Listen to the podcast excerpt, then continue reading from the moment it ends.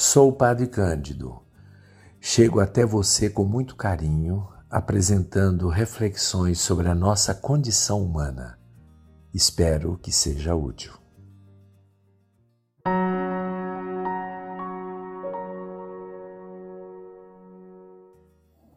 Bom, hoje se fala muito de ideologia, esta coisa ideológica, etc. Afinal de contas, o que é que as pessoas querem dizer com isso? E é interessante que a acusação de isto é ideológico, ela brota de dois lados conflitantes. Ou seja, a acusação vale tanto para um lado como vale para o outro. Então vamos aprofundar um pouco o que significa ideologia. Então a gente poderia começar dizendo com a mentalidade que está mais na cabeça das pessoas. Uma doutrina, a ideologia é uma doutrina mais ou menos destituída de validade objetiva, porém mantida pelos interesses claros ou ocultos daqueles que se servem destes interesses.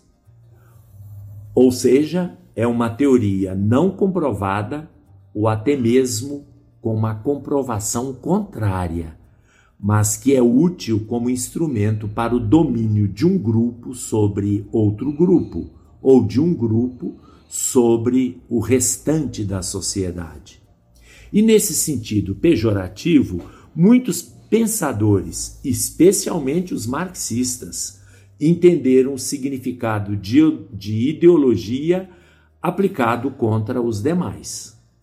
Ciência e ideologia seriam, portanto, formas contraditórias de análise. A ciência extrai suas conclusões no campo do raciocínio e da observação empírica, e a ideologia no campo do sentimento e da fé.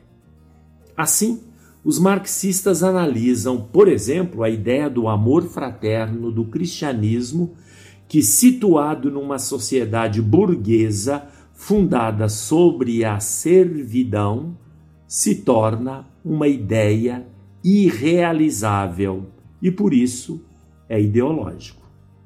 O amor cristão é ideológico. Ele não tem fundamento e nunca vai se realizar. É, aí nós poderíamos dizer que estas análises é, dos marxistas do começo do século XX se voltaram contra eles mesmos.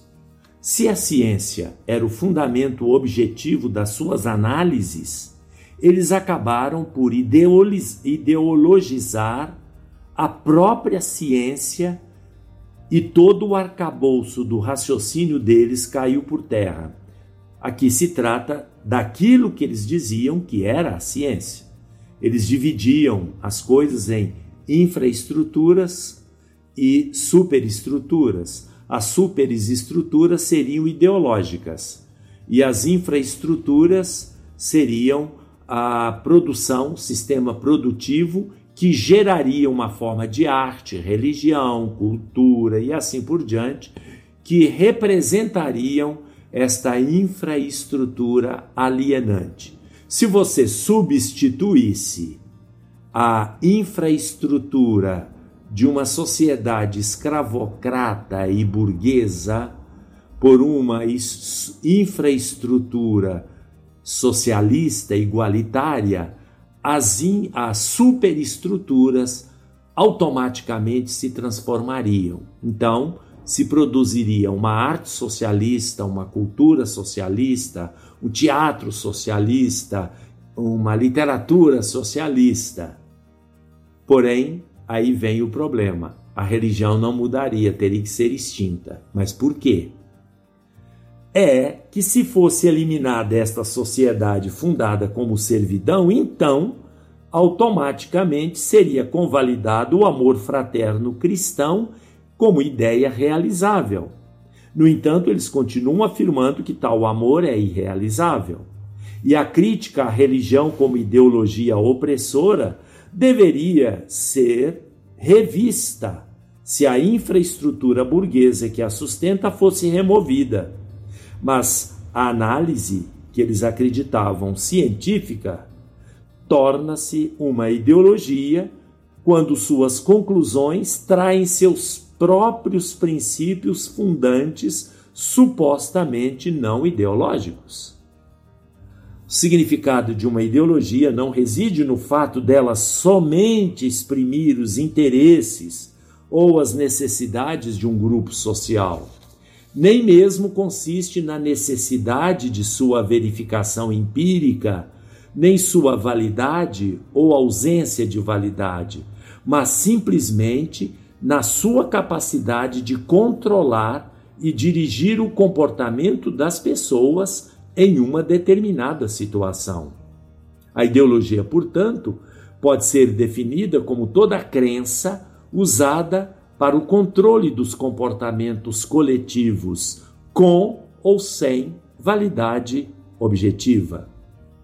Portanto, em base a esses critérios teóricos, cada um faça a sua aplicação prática ao momento vivido por todos nós. E nós vamos perceber que de ambos os lados conflitantes pode haver verdade e pode haver erro. Até a próxima.